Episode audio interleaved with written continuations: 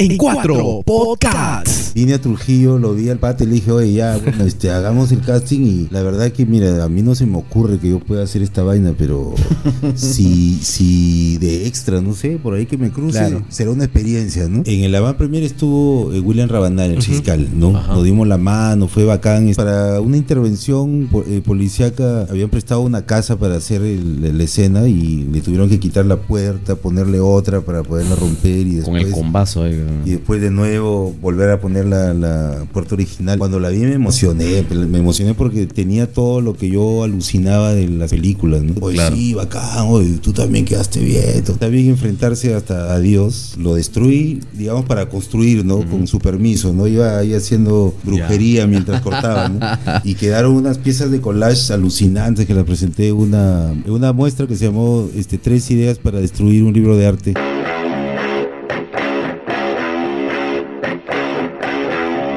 En cuatro podcasts.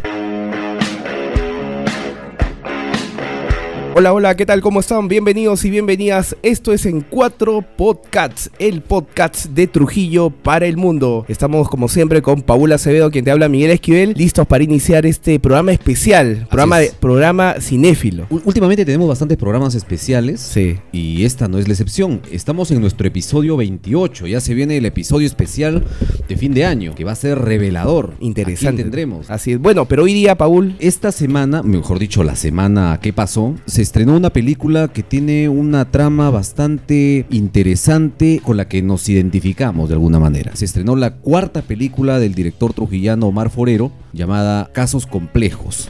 Bueno, en realidad ha causado bastante impacto y ha tenido un éxito bastante bueno. Es la primera semana de rotación que tiene la película. Sé que han abierto algunos horarios más, lo Sí. cual es una muy buena señal de cómo va la acogida. Y la película gira en torno a la extorsión, el sicariato, temas que son bastante recurrentes, ¿no? Aquí en la ciudad. para Trujillo, Lamentablemente. comunes. Particularmente yo fui a ver la película, me dejado una muy buena impresión. Y esta noche nos acompaña en cuatro podcasts el protagonista de Casos Complejos, la película. Estamos hablando de Oscar Alarcón, facético personaje. pintor, real. dibujante y ahora actor. Novel, novel actor en su primera película, porque no creo que sea la... No, no, de aquí va seguro a recibir mayores propuestas. Así es, hasta Pero el Oscar. Es grato tenerlo en el episodio 28 de En Cuatro Podcasts. Bienvenido, Oscar Alarcón. Gracias, gracias.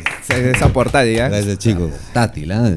Gracias por la invitación. Nada, lo de la película fue una experiencia alucinante, ¿no? El hecho de que me hayan llamado también me sorprendió, como todo hasta el final. En realidad no he parado de sorprenderme desde que todo empezó. ¿Cuánto tiempo ya eh, en el arte del- de la pintura, el retrato, el cómic? Yo creo que desde, desde ese tiempo, ¿no? Y probablemente desde antes, porque creo que uno empieza a educarse en el arte también con la percepción de, de- de lo que te rodea y todo eso, ¿no? Pero Pero- de, chivolo fui recontra inquieto, aprendí todos los juegos que tenía que aprender, ¿no? Entonces, y después cuando descubrí el dibujo también lo fue para mí y quise ser bueno, ¿no? De- practiqué año tras año y en un momento ya logré hacer unas páginas de cómic, ¿no? De mi propio cómic. ¿Y, y cómo es que alguien vinculado al cómic, eh, a la pintura, eh, al arte, se introduce en el mundo de la actuación? Termina siendo un fiscal. ¿Cómo, ¿Cómo es que ocurrió esto? Cuéntanos, ¿qué pasó? Sí, pues la verdad que no lo sé.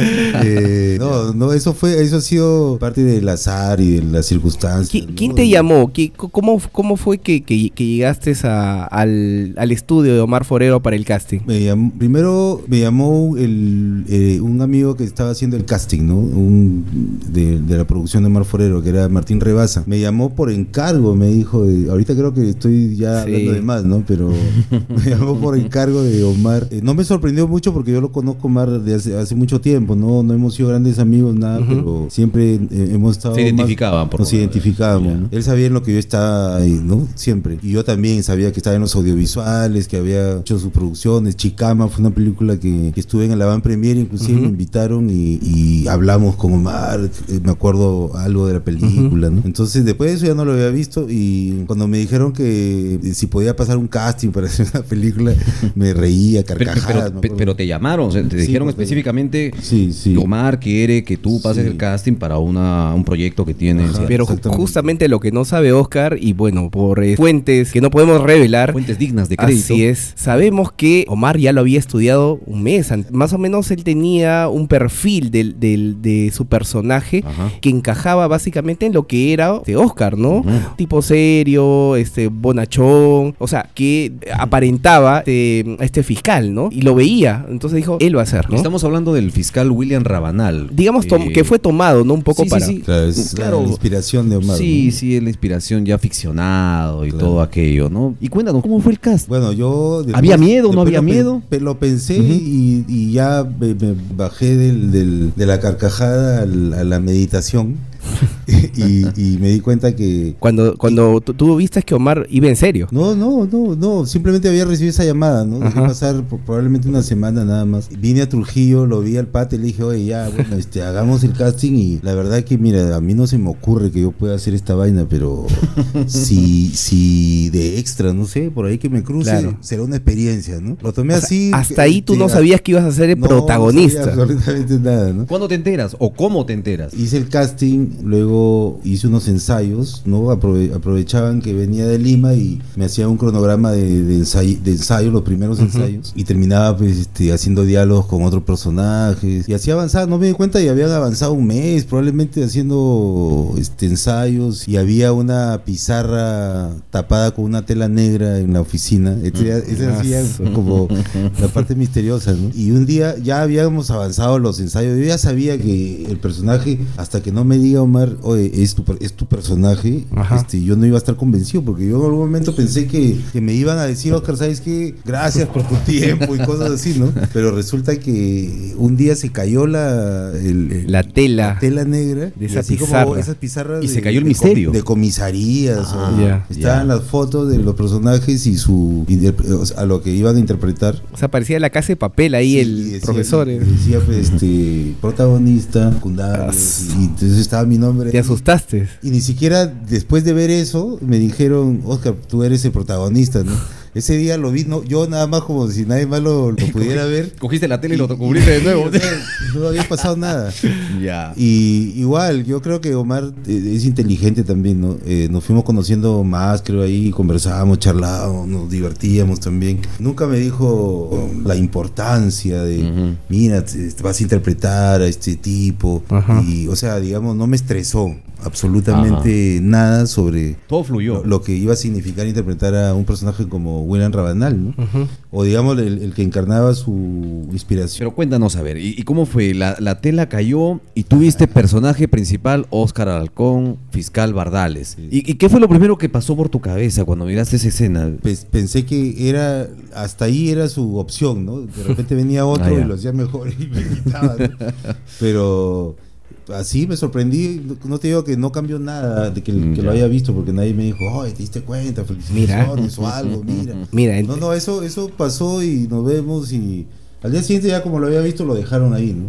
Ya pocos días después de unos días ya me hicieron la formalidad, ¿no? De la productora me sentó, me dijo, hicimos un pequeño contrato, ¿no? De Ujú.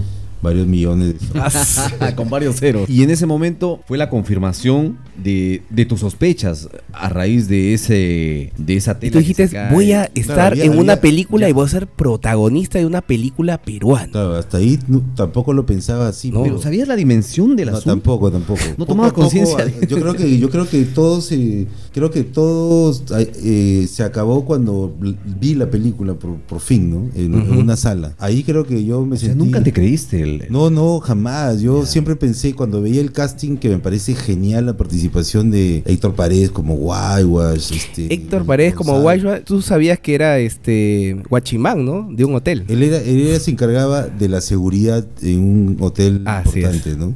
Claro. Guachimán, ya lo- El ya lo- guachi- lo- No, no era guachimán, ya, no era- Ah, no, bueno, seguridad. Bueno, eh, ah, es level. que así me han dicho, pues, guachi- Bueno, seguridad. es un, es un caballero de caballero. Pero es la re- es la re- para mí, Para mí es la revelación como actor de, de, de, de toda la película. Sí, Guayba se per- perfila como eh, probablemente Es que el personaje más alucinado que hay. tú lo ves y, y te la crees, ¿ah? Sí, Mm. sí, Sí. parece que estaba hecho para ese personaje. Pero igual el, personaje de Jonathan, de, Sí. de Gonzalo Ujú. y demás, los demás, ¿no? Oh, Jonathan también, alguien le pasó la voz a alguien que le habían pasado la voz, que hacían el casting y había un chico que tenía... Y Omar edad, lo habrá ido chequeando y viendo. Y, y, sí. y- y fue así como que inmediato. su- Para- su- claro, para, para quienes nos están escuchando, Jonathan es el personaje juvenil, el, Interpreta el sic- sicario. el El sicario. sicario, ¿no? Que se mete de toda esta red por, por dinero. Pero ¿no? mira, es y que, interesante. después de, disculpa, y que después de esta película ya está haciendo tres películas y está ahorita mismo haciendo una serie en Lima. O sea, pronto lo vamos a tener nuevamente en pantallas o en pantalla grande. A Jonathan ya, claro. Y Oscar, sí. a ti de repente por ahí te van a llover algún. Yo creo que va a ser más difícil en mi caso. ¿Aceptarías nuevamente? Un proyecto chévere, claro, de hecho que sí. Pues, ya ¿no? está, ya está con el bichito O de la actuación, ahora, Oscar. Actuación full. No, no, no. No, nunca un va- proyecto, nunca vas a dejar tu- pincel. a- no, yo estoy pintando. Así ahorita. como el Joker, así. Tienes que meterte como Joker en Phoenix. No, no, no, estoy trabajando. Ahora mismo, el miércoles va a haber una muestra en el. Cultural, donde estoy Sí. participando con un mural, Ajá. por ejemplo. Tú tienes premios también como pintor. Tuve algunos premios Ujú. en, la carrera, en algunos concursos, sobre todo en los años 90, un poco en el- los 2000. Y, y la, y la crítica de parte de esta comunidad de pintores, de pronto tus amigos, ¿cuál ha sido? Al verte ya en pantallas, han visto seguro la película, de dicho, oye, este, qué chévere, o de pronto, oye, ¿qué pasó? Dejaste ¿Cómo fue? de pintar. Nos has traicionado. ya te olvidaste de Asi, Asinisi- ¿Cómo es? Asinisa misma. ¿Cómo es? El, Asa eh, Nisi Masa. Asin, ajá. A San Sí, sí, eso fue Eso. una, una presentación virtual de, de una galería de un loco de Arequipa Ujú. y que hizo una plataforma donde podías hacer mues- muestras virtuales. Virtuales. Ajá. Y ahí estabas Y tú. Sí, y una vez me, me invitó y presenté un video de un extracto de una película de Fellini, ¿no? de un baile de. Sara. Ah, o sea que ya está obligado con, con, con el mundo del cine también. O sea, no, el cine a mí me gusta, pues he visto, no, no soy cinéfilo total, pero he visto, creo, películas muy chéveres que me han reventado el cerebro y... Ya, pero, pero la pregunta quedó pendiente ahí. ¿Y cómo fue la crítica? lo- ah, bueno, sí, lo- los amigos, los amigos, eh, eh, algunos eh, terminaron en la película también. Sí, sí. O sea, no, no había forma de que la Eh, crítica al- sea al- adversa. No, y todos los amigos vinculados a la pintura, al arte, eh, siempre pues en proyectos como estos están eh, Sí. siempre prestos a, a- a- a- a ver los resultados, eh, son les gusta el cine, a, to- a todos creo, ¿no? Eso es chévere, ¿no? Uno puede compartir eh, esas, esas cosas con los amigos, ¿no? ¿Y tus familiares qué han dicho? ¿Tu- tus familiares Ah, más los cercanos? familiares sí se han sorprendido. Pues, Tu hijo, de pronto. este, Ah, mi hijo, le mando un saludo si Ajá. lo, Lo va a escuchar de todas maneras. A Joaquín, Oscar Joaquín, mi hijo, tiene 11 años.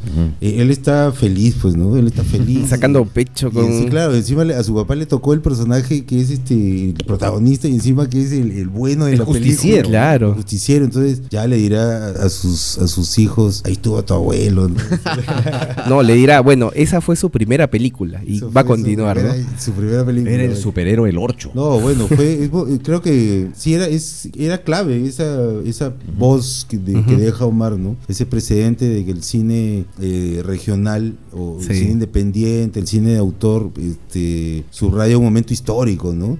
Donde el Perú puede dar un giro y, y- y encaminarse a, a- a otra, a otra, a otro paradigma, ¿no? Que sería en este caso, por ejemplo, de fiscales que hagan su trabajo, jóvenes que visionen su futuro oscuro y puedan salir de él. Sería lo ideal, Señor juez, lo que acaba de hacer usted ahora es una vergüenza. Mi patrocinado ha actuado en defensa propia.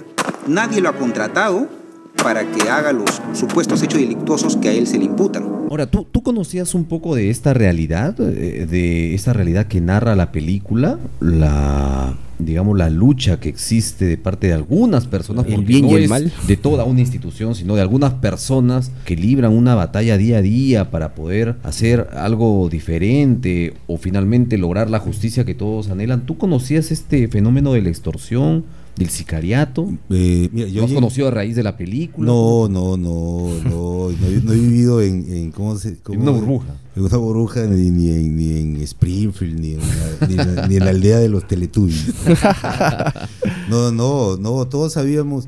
Yo vine a Trujillo el año 92. Tú eres de Piura, Yo ¿no? soy de Piura, sí, soy de Piura. ¿De qué zona de Piura? ¿Exactamente de Piura o de de Piura, sí, del mismo Piura, del barrio de Pachitea. Pachitea? No, sí, No es de. Castilla, sino... De Pachitea, de era un barrio así tan picante como el como es Castilla, ¿no? Ah, Ya. Este, ah, creo que desde por ahí ya, eh, ya había visto todo lo que se cosía Claro, Piura... detrás de, de- detrás de igual, lo que se sigue veía en la tele o en las publicidades o en el status quo más bonito de todos de todos los de todas las ciudades digamos ¿no? y acá en los desde los años 90 ya se tejían las, las leyendas Sí. de los barrios bravos acá en Trujillo no Porvenir, La Y, Esperanza, claro, Florencia. Poco a poco, este, más aún, ¿no? Las extorsiones y todo. Hubo un amigo artista que sentó un precedente, igual creo, este, Juan Chávez, si me estaré escuchando, le mando saludos. Te voy a escuchar, te voy a escuchar. Este, él, él investigó sobre las bandas, eh, la, la- la gráfica de las bandas de extorsionadores, porque de- descubrió los stickers, ¿no? Y Claro. hizo una muestra donde puso desde el ojo de tondera hasta el puma,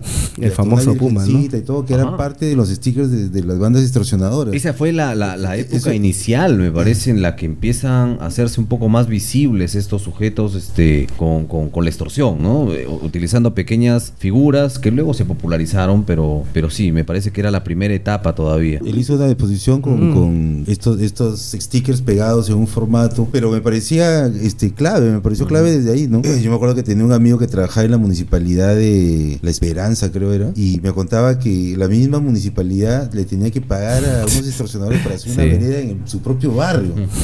O sea, estaban haciendo una vereda, ¿no? llegan este, a la cabina donde guardan Ajá. las herramientas, este señor, este, no sé si tienen seguridad, pero nosotros somos una agencia acá. Y- no, no, sí, somos la municipalidad, tenemos seguridad. Al día siguiente no habían herramientas ya. Y, y- y fueron ya a buscar al, al- al que todos conocen las direcciones y todo, ¿no? Ya. Al capo y le dijeron, bueno, te avisamos ayer y como ahora ya vienes tú, te vamos a cobrar el doble, es así, y tuvieron que pagar. Imagínate. Entonces, la misma historias- municipalidad que va a hacer una obra a tu barrio, o sea, te das cuenta hasta, hasta Sí, dónde, ¿no? y hay algo, hay algo que, que la trama de la película te haya revelado de este fenómeno. Lo que hace, lo que hace Omar es una propuesta, evidentemente, como todo, como todos los artefactos artísticos, son propuestas, digamos, una visión, es una, te entrega su, su óptica, ¿no? Su, Sí. su espíritu, cómo lo ve. Y de hecho que la- la- eh, él, él mismo creo que cuenta que tampoco es como que muestra héroes ni villanos, exactamente, ¿no? Eh, Bardales igual logra hacer su trabajo, igual hay varios que no caen, ¿no? Hay, hay varios varios de estos delincuentes que no caen. Pero lo que yo no veo ni héroe ni villano, yo veo víctimas. Claro, porque ese- a- el mismo iba. fiscal es un una víctima y el mismo Jonathan es otra Claro, víctima. a eso iba, de o sea, sociedad, ¿no? Claro. y el lenguaje de Omar propone eso, ¿no? Una visión, una visión, por ejemplo, de- del sicariato y estos delincuentes, este, como víctimas también. Ujú. La historia de Jonathan es, es, es extrema, es este muy dramática. Ujú. No vamos a, a decirles a,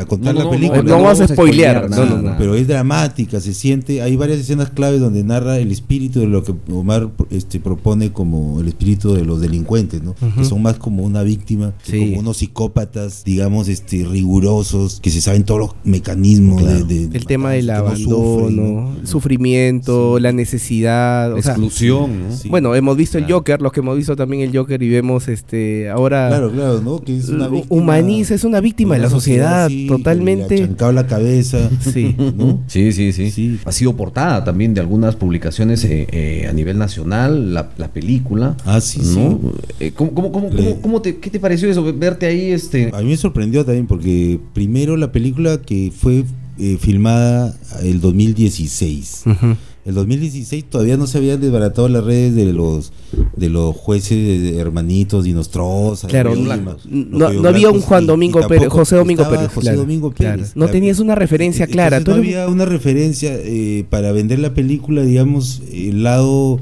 más dinámico era el de, el de los sicarios, ¿no? Era una historia más, inclusive como que la gente se la, se la toma más fácil, creo esa. Claro. ¿no? Eh, Desde en esa época, ¿no? Después como se vinieron dando los acontecimientos, yo creo que la película encontró, digamos, la cancha así directa para promocionarla con el perfil del... del- Y, y he visto a, del- a varios fiscales que fiscal. lo han tomado como algo muy propio de ellos. He visto abogados y fiscales, me dicen, vamos a ir en mancha, toda la fiscalía de Chimbote, la fiscalía de Guará, la Yo fui- fiscalía de Trujillo. día- yo fui el día después de la Van Premier y, y me encontré con, por lo menos identifiqué a tres fiscales. Ah. A tres fiscales identifiqué, ¿no? Estaban ahí disfrutando de la película, entonces supongo que también de parte de ellos había un interés en ver cómo se grafica todo esto. ¿no? Claro, claro. Declaro infundado el requerimiento fiscal de prisión preventiva. Señor juez, ¿quién va a ser culpable si este señor sale a la calle y comete otros crímenes?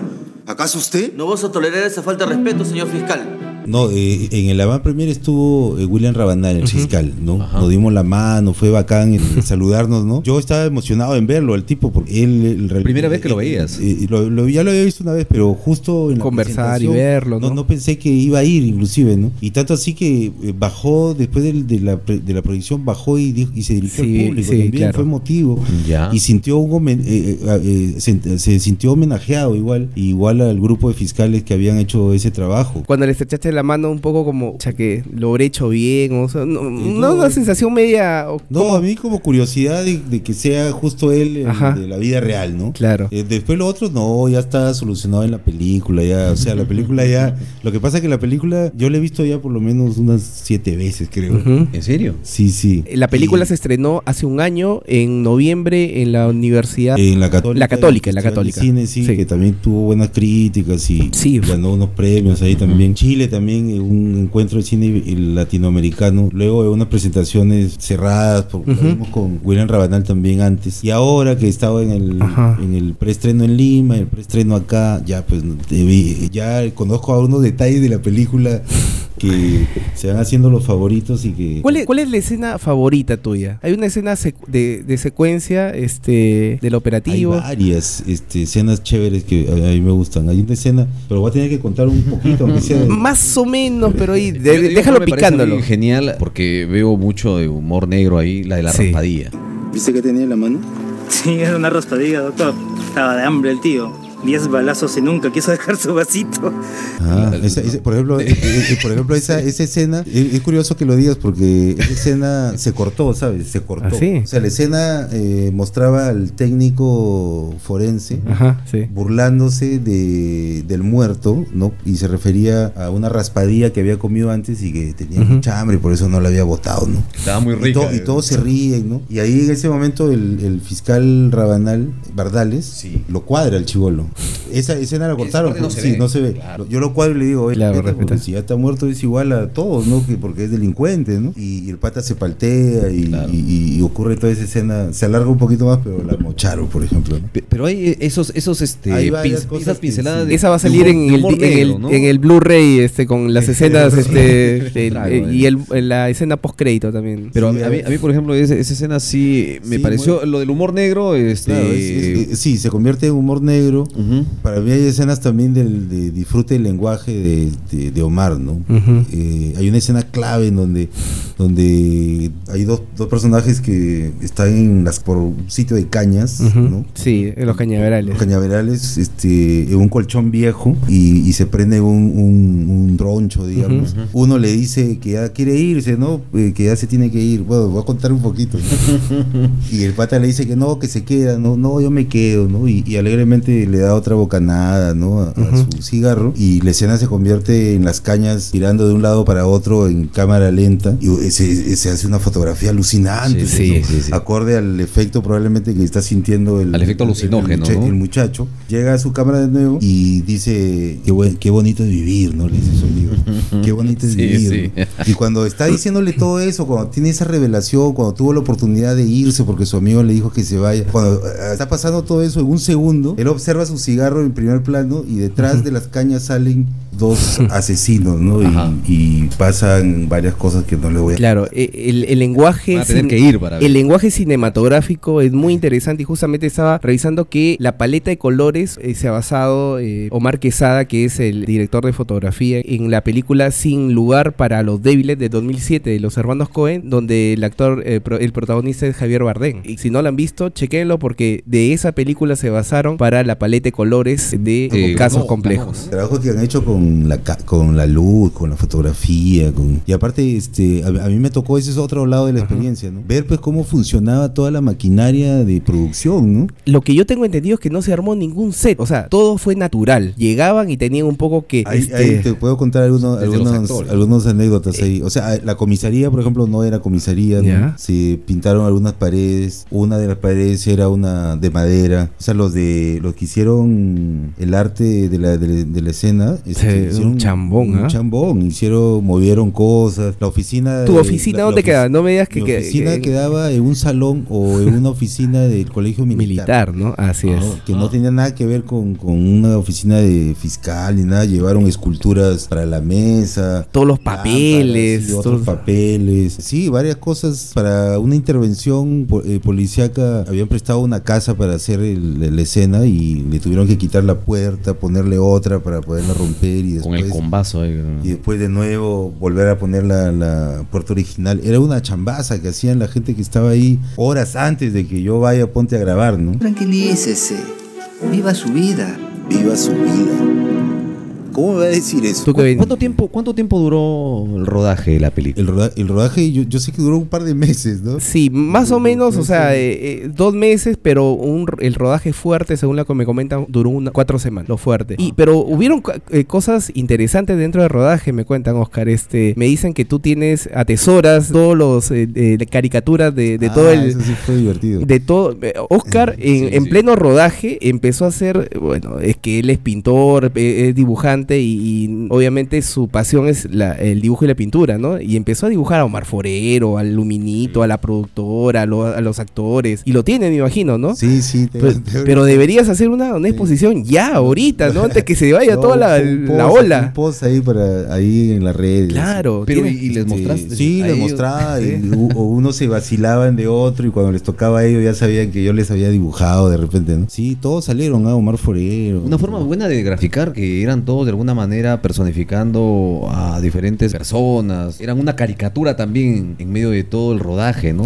Finalmente. Sí, pues ocurrían, había como varios aspectos de, de, Ujú. de la ficción lo- y de la vida real de para todos los que estaban ahí grabando, ¿no? Eh, a mí me estaban pasando un montón de cosas mientras rodaba y yo veía lo que pasaba en el rodaje desde yo como actor, digamos, ¿no? Porque tenía la cámara enfrente, veía cómo hacían las luces, ¿no? Y sabía la historia de Ponte del Guayguas, que venía de- después de su Después de- trabajo, venía con su hijo, ven- eh, Ah, con eh, su hijo. a, a ver el rodaje, yo también llegaba a ver el rodaje de mi hijo a veces. Era, eh, y para uno y para otro era cada vez más espectacular estar ahí. Y la, ¿no? y la pregunta es esto, ¿todos cabían en el bus parrandero? El bus parrandero.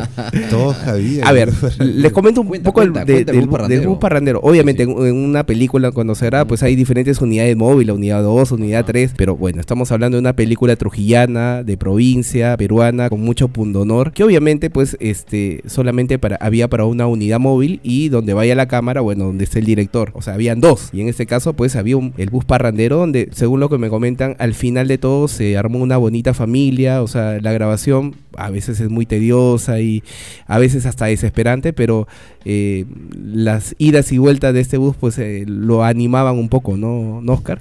Cuéntanos eh, alguna anécdota. No, tampoco, tampoco. Lo que se pueda contar. Lo que se pueda contar, claro, ¿no? No, todo fue Pero sí, pues este, to- eh, llegaban todos entusiasmados, a veces muy temprano o a mediodía, no sé. Y en la noche todos estaban muertos, pues no. El, bus era un cementerio también. En un momento era como soldados caídos, ¿no? Pero todo fue chévere, todos se integraron muy bien. Yo conocí gente bacán ahí y fue cómodo también hacer el, el rodaje, ¿no? ¿no? Es, es lo que te iba a preguntar. ¿Qué tal la experiencia con Omar como director? Eh, mira, en mi caso particularmente, como te digo, si no me dijo que yo iba a ser protagonista, este, y, y nunca me dijo, me- no sé, me dio seguridad, yo estaba seguro con, con- porque había hecho la tarea de aprenderme el guion, digamos, había ensayado, pero nunca tampoco es que me palmeó así, Oscar, estás haciendo las cosas bien, o, o mira, este, para que estés tranquilo, no, yo vivía mi, mi, mi rollo de, de inseguridad probablemente en mi cabeza hasta el final, ¿no?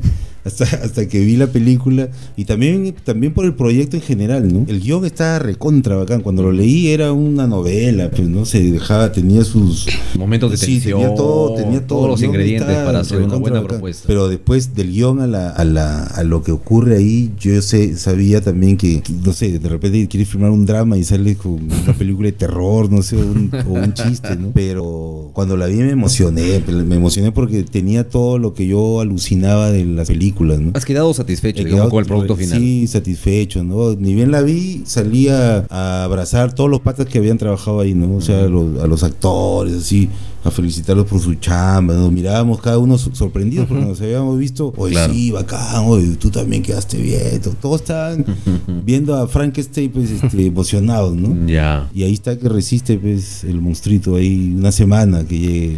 Sí, pero no se desanimen, ¿eh? Hasta hace poco nadie daba nada por nosotros y miren todo lo que hemos conseguido. O sea, no tiene, cuando viste el guion no dijiste tres ideas para destruir un guion de arte, ¿no? Porque es una de las muestras que tú también ah, tuviste, Sí, ¿no? Sí, bacán, bacán. El, Tres ideas para destruir un libro de arte. Sí, el año pasado hice una muestra de collage eh, y que se llamaba Tres ideas para destruir un libro de arte. Estaba, estaba pasando por la calle Pizarro, ¿no? Y hay un li- un- una zona donde venden libros viejos. Sí, sí. Y estaba curios- curioseando, ¿no? Y encontré eh, dos libros antiguos grandes de, de Rembrandt, Ajá. con unas ilustraciones de, de sus retratos en blanco y negro, todo. Siempre se encuentran joyitas ahí, ¿no? Sí, está, sí, sí.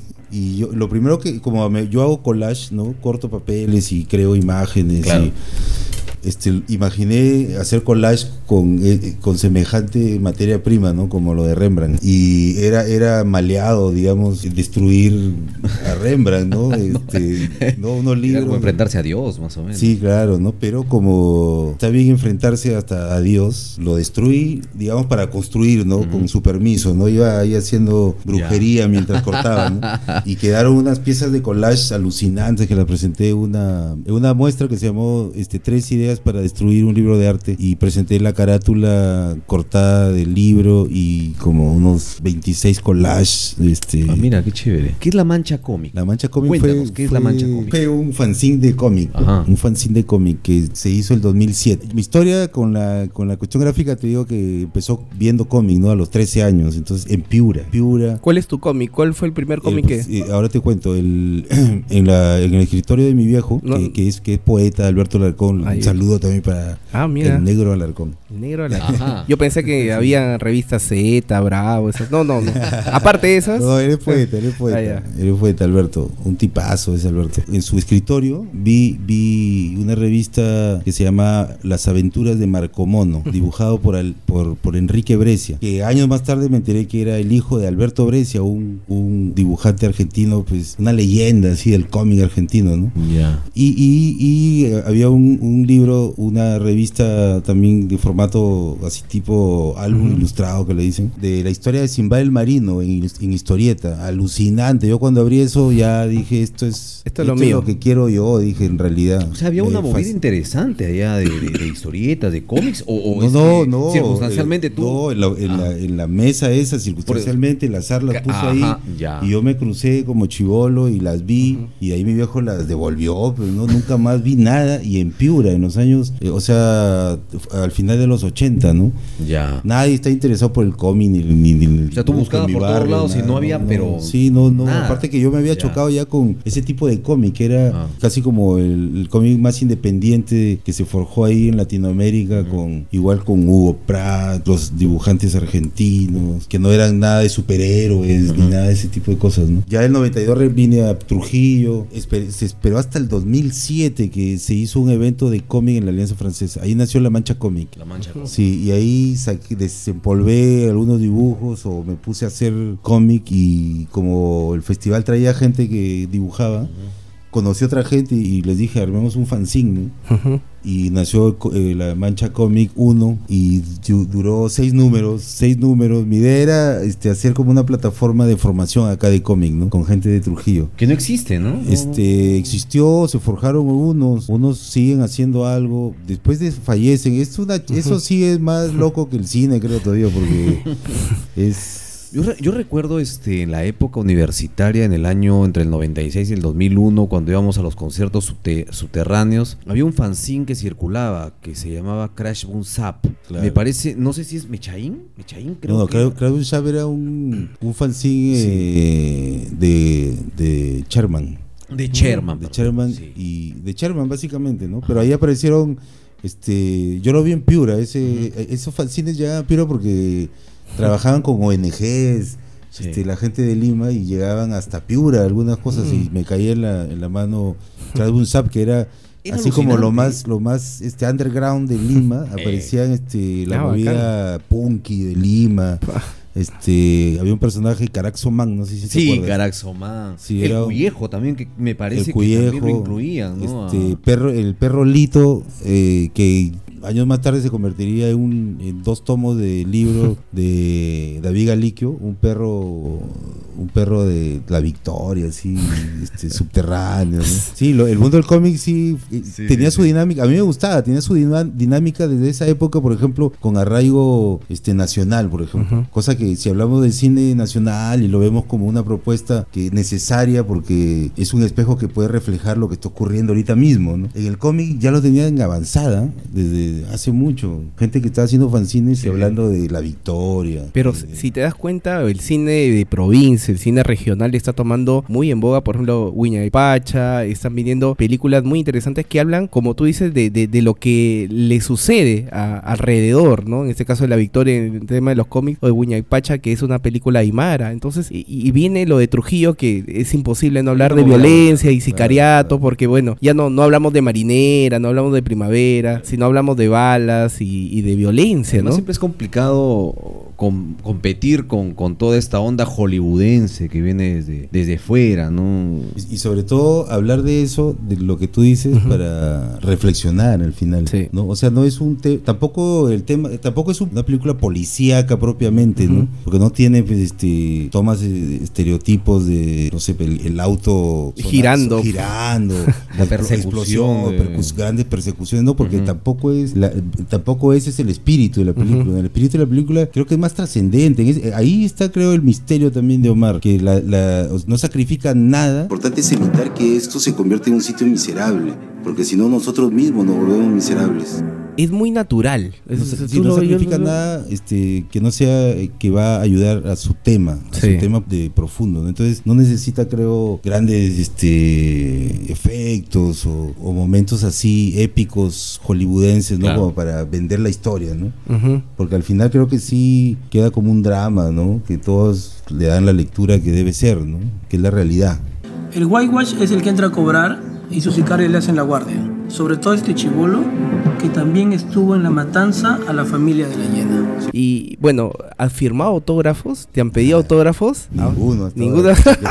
Acá no va a firmar No. Sí, acá no. uno habré- El póster, el póster fue. ¿no? No, y, pero las fotos, ahora ya nadie pide autógrafos, te piden Ah, selfie, pues. eso, selfie. bueno, ya, Ya. claro, todo es selfie. ¿Y qué, y qué se viene de aquí en adelante para ti, este Oscar? ¿Tienes algunos proyectos personales con, con lo que te has venido dedicando? La pintura, el dibujo, el cómic. ¿O tienes algunas otras propuestas para seguir haciendo cine? No, de cine, nada, de nada. No, pero no, Por no el puerta momento. no es Por una puerta momento. cerrada tampoco. ¿Te gustaría? Sí, de- este, ya voy- tengo que hablar ahí con Tienes que hablar con su representante. representantes. Ya. Ahí están, ahí No, están sentados. ahí están, han venido.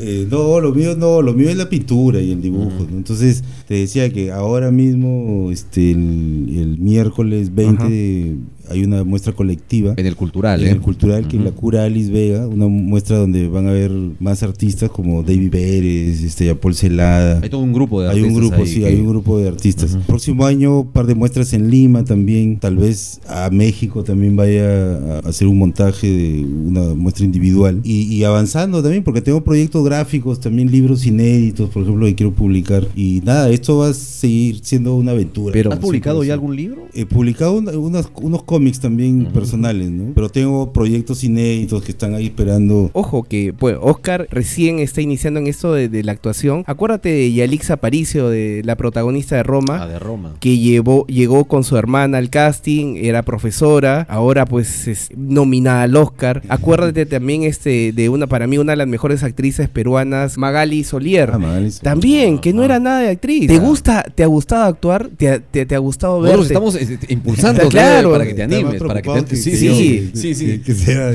Pero no, es, proyectos, es que este, Oscar, te has visto, te has visto en, la pantalla grande y dices, oye, pero no está mal, ¿no? De repente, por ahí, si, si me llaman, pues. No, es una, experiencia, es una experiencia bacán de todas maneras estar ahí. De hecho, no, sobre todo ver el resultado también. Sí. E- eso me alucina más que la idea de protagonizar o verme en la pantalla, ¿no? O sea, estar en un proyecto así como lo de Omar, por ejemplo, me parece interesante, ¿no? Me parece clave, así, ¿no? Creo que esas películas deben ser di- bien difundidas, ¿no? Sí. Sí. Hasta ahora el- la crítica ha sido bastante buena hacia su trabajo. Sé que no hay muchos argumentos como para decir que puede flaquear la película o que sea una mala película y no nos hayamos dado cuenta este, todos, ¿no? Pero eso me tiene un poco tranquilo, ¿no? Mira, Porque para- sí es una buena película. Sí. Además la acogida que va teniendo Se han a aperturado dos, ¿no? dos horarios Sí, más, dos está en Cinemar, más. está en Cineplanet, Sí, la, pre- la prensa a estuvo, nivel nacional. La prensa estuvo también este, interesadísima y yo estuve en una presentación en Lima con, con críticos, con blogueros de cine, con, escuché críticas buenas, ¿no? Críticas buenas, tampoco digamos es- Claro, no. no va,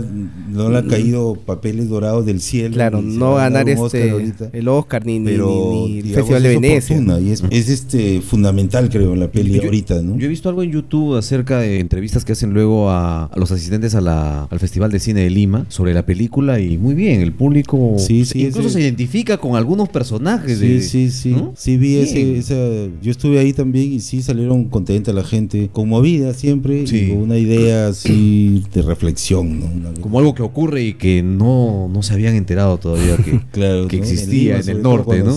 Eh, eh, Oscar, un poco para ir cerrando nuestra ráfaga de preguntas. Lo Un primero, ping-pong. lo primero que se te viene a la, a la mente, yo te voy a decir una palabra y lo primero que se te viene a la mente. Un libro. Fahrenheit 451. Genial. ¿ah? O un género. De- Blues. El blues eh, es lo que mm, escuchas cuando pintas. Sí, a veces, sí. Nada de Bad Bunny y esas cosas, ¿no? No. Ya, me parece muy bien.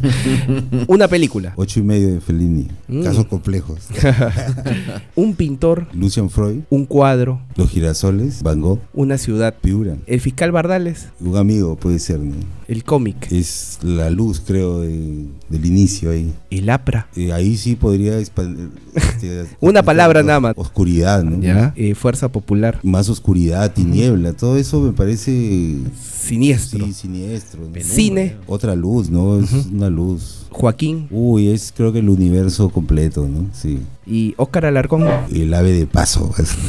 El ave de paso que deja obras, tanto en papel, en óleo y, y también en, en el ecran, ¿no? ah, sí, bacán, ¿no? Sí, sí, pues, ¿no? Ahora. Sí, pasando el tiempo, mira, sí, pues, ¿no? Ahí voy dejando algo por ahí. Listo, estuvo con nosotros Oscar Alarcón. Y nada más que decirle a toda la gente que se vaya que todavía hay horarios, Sí. permitan que la película siga rotando, que se siga extendiendo su permanencia en las salas, que es muy importante, sabemos lo difícil que es para Sí, la producción sí. nacional estar en, en las salas más importantes, lo está logrando casos complejos de Una manera- película trujillana. de una manera muy buena, así que nada, gente, anótense, vayan a ver la, la película que se van a divertir. Sí, Sí. chévere. Igual, igual, si quieren ver algo de mi chamba gráfica. sí, ¿no? redes. Claro, pueden ver en las redes eh, Oscar Alarcón Artista en Instagram y Oscar Alarcón en Facebook, ¿no? Que también hay un fanpage por ahí para que vean varias cosas. La Mancha Cómic también que La está mancha en... cómic está colgada por ahí Sí, Sí, en Blogger, ¿no? Y el, el cultural, ¿no? Que, que es... Y ahorita sí, el miércoles 20, eh, la muestra colectiva con varios amigos ahí para disfrutar también un poco de arte gráfico ahí. Oscar Alarcón, el fiscal Bardales en la película protagonista de casos complejos del director trujillano Omar Forero. Estuvo aquí en cuatro podcasts y como siempre nos puedes escuchar en Apple Podcasts, en Google Podcasts, en Spotify y también en orbitaradio.com.p todos los sábados a partir de las 7 de la noche. Bien, gente, hasta aquí llegó el episodio número 28. Diviértanse, sean felices. Bye. Yo ya les he dicho que ustedes mismos hacen su carrera. Acción. En cuatro podcasts.